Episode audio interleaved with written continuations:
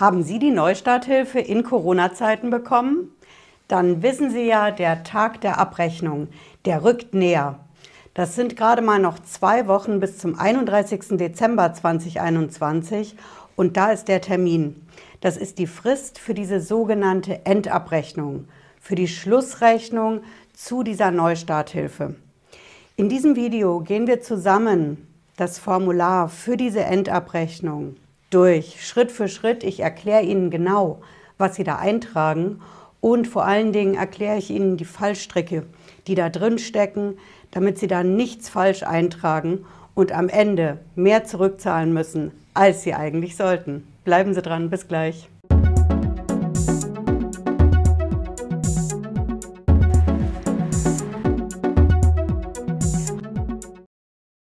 Hallo und herzlich willkommen. Ich bin Patricia Lederer, ich bin Rechtsanwältin in der Frankfurter Steuerrechtskanzlei TaxPro GmbH. Wir machen heute zusammen die Endabrechnung zur Neustarthilfe.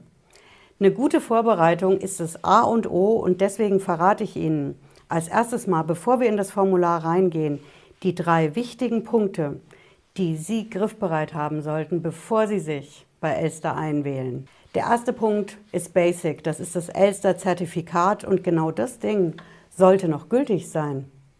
Sie wissen es vielleicht, diese Zertifikate, die laufen ab.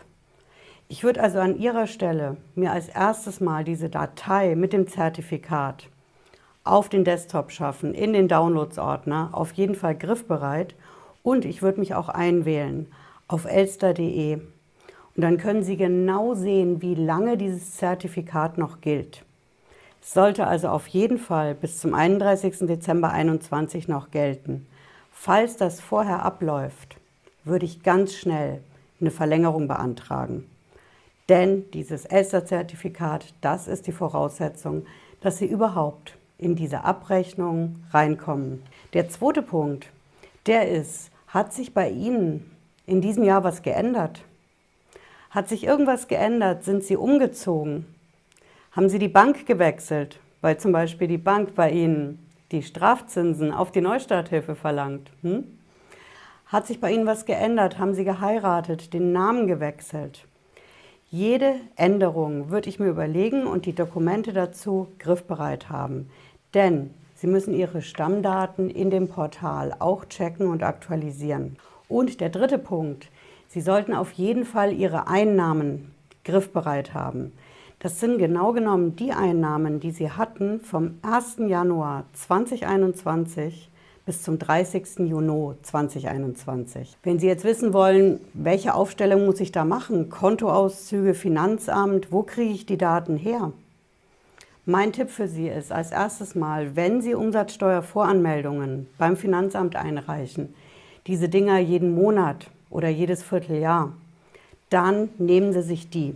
Da haben Sie Ihre Einnahmen griffbereit. Wenn Sie die Dinger nicht einreichen, dann würde ich mir Ihre Rechnungen nehmen, die Sie an Kunden stellen, Ihre Kontoauszüge. Alles, wie gesagt, vom 1. Januar bis 30. Juni. Und dann haben Sie die drei Punkte ready, um die Endabrechnung zu machen. So, und jetzt können wir auch direkt draufgehen auf die Endabrechnung. Wenn Sie wissen wollen, wo Sie das finden im Netz, ich habe es hier unten in der Videobeschreibung verlinkt, da können Sie direkt drauf gehen. Was ich Ihnen hier zeige, das ist das offizielle Video von der Stelle, die die Überbrückungshilfe organisiert. Und da können wir das in Ruhe uns mal anschauen. Sie sehen hier als erstes mal Direktantrag Überbrückungshilfe-unternehmen.de. So, hier sehen Sie als erstes mal im Portal die Anträge, die Sie eingereicht haben. Wenn es mehrere sind, für eben die Neustarthilfe Plus, Plus 3, viertes Quartal, aber eben auch die Neustarthilfe Januar bis Juni. Die sehen Sie hier. Ja? Und hier gehen Sie auf diesen großen blauen Balken nicht rechts auf die Änderungsmöglichkeiten, die gehen auch gar nicht mehr einzureichen, denn die Frist dafür ist am 31. Oktober abgelaufen. Also wenn Sie hier auf den blauen Balken gehen, dann können Sie als erstes Mal hier eine Selbsterklärung abgeben. Können ist falsch gesagt, Sie müssen. Ja? Und diese Selbsterklärung ist auch der Grund, weswegen ich gesagt habe, schauen Sie hier, das System fragt nach Ihren Stammdaten. Also, wenn Sie Namen geändert haben, wenn Sie umgezogen sind. Hm, Sie haben dann eine neue Steuernummer zum Beispiel gekriegt. Oder Sie haben die Bank gewechselt mit einer neuen Kontoverbindung. Die IBAN hat sich geändert. All das, was aktuell bei Ihnen ist, sollte zu dem passen, was hier steht. Wenn das nicht so ist, können Sie es auf dem Level nicht ändern. Das heißt, dann müssen Sie aus dem Antrag raus und auf Elster komplett neu ändern und mitteilen, dass sich bei Ihnen die und die Daten geändert haben. Ja? Also als erstes Mal würde ich checken, dass diese Stammdaten hier stimmen. So, hier können Sie weiter nichts ausfüllen und jetzt sind wir auch schon, zack, in der Endabrechnung drin. Hier ist das Einzige, was Sie wirklich aktiv ausfüllen müssen. Ja? Da fragt das System nach Ihren Einnahmen. Und das ist auch der Grund, weswegen ich gesagt habe, dass Sie Ihre Einnahmen sich vorher anschauen und zusammenstellen. Denn in der ersten Zeile, da werden Sie gefragt nach Ihren Erlösen, nach Ihren Umsätzen. Ja? Das System, Sie sehen das hier, hat schon Ihren Antrag drin. Ja, das ist automatisch, hier können Sie nichts eintragen. Dann teilt das System das automatisch durch zwei. Das liegt einfach daran, die erste Zahl ist Ihr Umsatz vor Corona in 2019 und die zweite Zahl ist das Ganze durch zwei, weil wir rechnen ja jetzt den Zeitraum Januar bis Juni 21 ab. Das ist ein halbes Jahr. Und deswegen nimmt das System hier den 19er Umsatz und teilt ihn durch zwei für das erste Halbjahr 2021. Das können Sie, wie gesagt, nicht verändern. Das Einzige, wo Sie was eintragen können, ist hier rechts in dieser Spalte. Und da gehört Ihr Umsatz rein. Jetzt werden Sie wissen wollen, was gehört denn da genau rein an Umsatz? Was muss ich da genau reinschreiben? Das ist eine der häufigsten Fragen gewesen zu unserem Neustarthilfe-Video, als das ganze Ding rauskam zum Beantragen. Was gehört eigentlich zu dem Umsatz? Wichtiger Punkt. Ne? Umsatz sind die reinen Einnahmen. Und zwar ohne Mehrwertsteuer und auch ohne Ausgaben. Das bedeutet, wenn Sie an Ihre Kunden Rechnungen schreiben mit 19% Mehrwertsteuer, dann ignorieren Sie diese 19 Prozent, den Eurobetrag. Sie schreiben nur die Nettoumsätze da rein. Ja, Mehrwertsteuer gehört nicht dazu. Wenn Sie an Ihre Kunden Rechnungen ohne Mehrwertsteuer schreiben, zum Beispiel weil Sie Kleinunternehmer sind, weil das ein Kunde im Ausland ist, dann kann Ihnen die Mehrwertsteuer eh egal sein. Sie nehmen auch Ihren Nettobetrag. Also Umsatz ist immer netto und ganz wichtiger Punkt, Sie ziehen auf der Ebene keine einzige Ausgabe ab. Wirklich nichts. Ich habe immer wieder die Frage bekommen, muss ich da nicht was abziehen? Meine Reisekosten, meine Investitionen, das sind doch meine Einkünfte, das ist doch mein Gewinn, mein Einkommen. Definitiv nicht. Das ist Ihr Umsatz, das heißt das Geld, was bei Ihnen reinkommt, bevor Sie Ausgaben machen für Ihre Firma. Und nächster Punkt, was gehört denn jetzt von der Zeit her rein? Die Rechnungen, die ich geschrieben habe oder das Geld, was auf dem Konto angekommen ist? Da gilt, wie wir Juristen sagen, es kommt drauf an. Es kommt einfach drauf an, was Sie für eine Besteuerung beim Finanzamt haben. Wenn Sie den sogenannten Standard haben, ja, als Kleinunternehmer, als Solo-Selbstständige, als Selbstständige, Einzelfirma, dann haben Sie eine Versteuerung nach den sogenannten vereinnahmten Entgelten. Vereinnahmt bedeutet, Sie versteuern nur das, was wirklich auf dem Konto bei Ihnen ankommt. Und deswegen, Sie haben ja sich gut vorbereitet, Sie haben Ihre Kontoauszüge griffbereit. Ne? Also schauen Sie 1. Januar bis 30. Juni, was ist auf Ihrem Konto von Ihren Rechnungen bezahlt worden? Was ist konkret eingegangen? Ja? Wenn Sie das machen, Vorsicht, nochmal einen Blick in Ihre Rechnungen werfen, denn auf dem Konto gehen die Beträge ja mit Mehrwertsteuer ein, wenn Sie Mehrwertsteuer ausweisen. Wenn Sie keine Mehrwertsteuer auf Ihre Rechnungen haben, dann können Sie einfach die Kontoauszüge eins zu eins übertragen.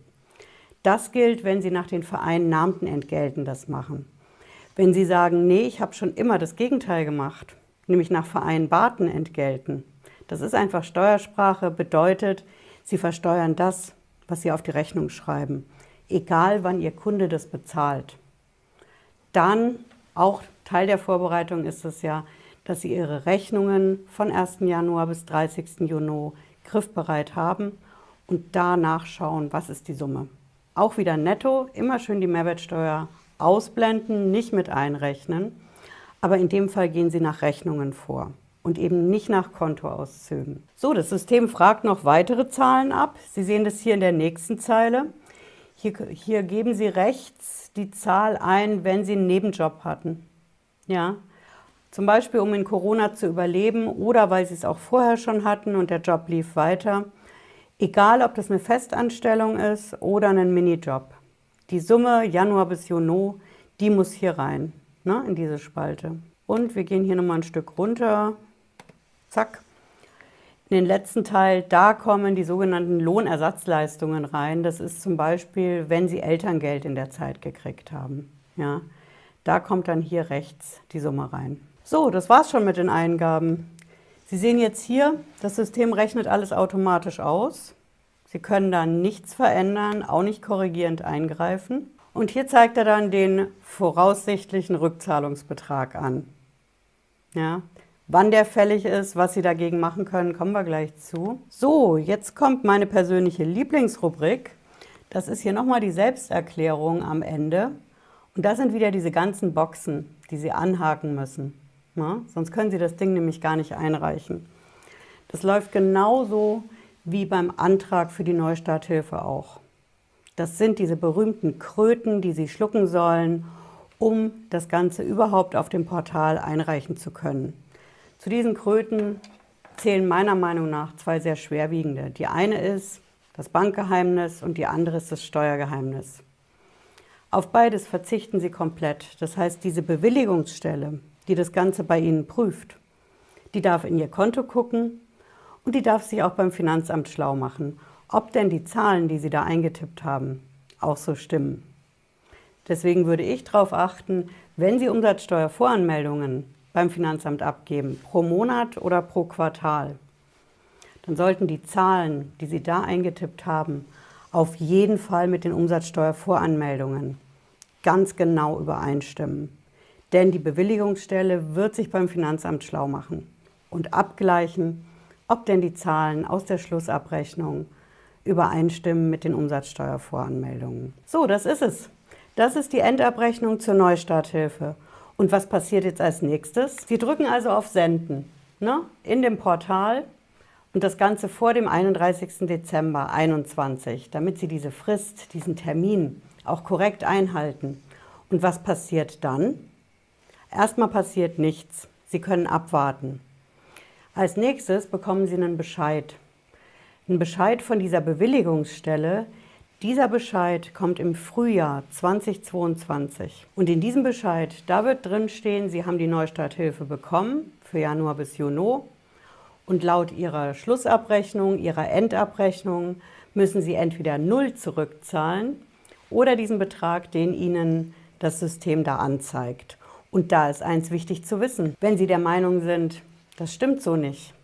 Ich wollte das ja auch noch ändern. Ich habe jetzt die Schlussabrechnung gemacht aber bei mir haben sich Daten geändert, ich konnte Zahlen nicht mehr rechtzeitig ändern. Ich bin mit dem Bescheid auf keinen Fall einverstanden und finde jetzt keine ruhige Minute, bis der kommt. Was mache ich denn dann? Verrate ich Ihnen. Sie müssen trotzdem abwarten, bis der Bescheid kommt. Sie können sich nicht proaktiv an diese Bewilligungsstelle wenden. Aber sobald der Bescheid kommt, ist mein Tipp für Sie, legen Sie einen Widerspruch ein. Das ist wirklich wichtig, denn durch den Widerspruch erreichen Sie, dass das Verfahren nicht rechtskräftig abgeschlossen wird. Bestandskräftig heißt es auch in der Verwaltungssprache. Und dann haben Sie die Chance, alles, was Sie jetzt in dieser Schlussabrechnung nicht einbringen konnten, was Sie gerne in ein Erklärungsfeld geschrieben hätten, zusätzliche Bemerkungen, das können Sie alles im Widerspruchsverfahren bringen. Wenn das dann soweit ist nächstes Jahr und die ersten Bescheide kommen, dann mache ich natürlich ein eigenes Widerspruchsvideo zur Neustarthilfe. Endabrechnung. Versprochen. Bis dann, ich wünsche Ihnen viel Erfolg bei der Endabrechnung. Bleiben Sie gesund. Bis dann. Ciao.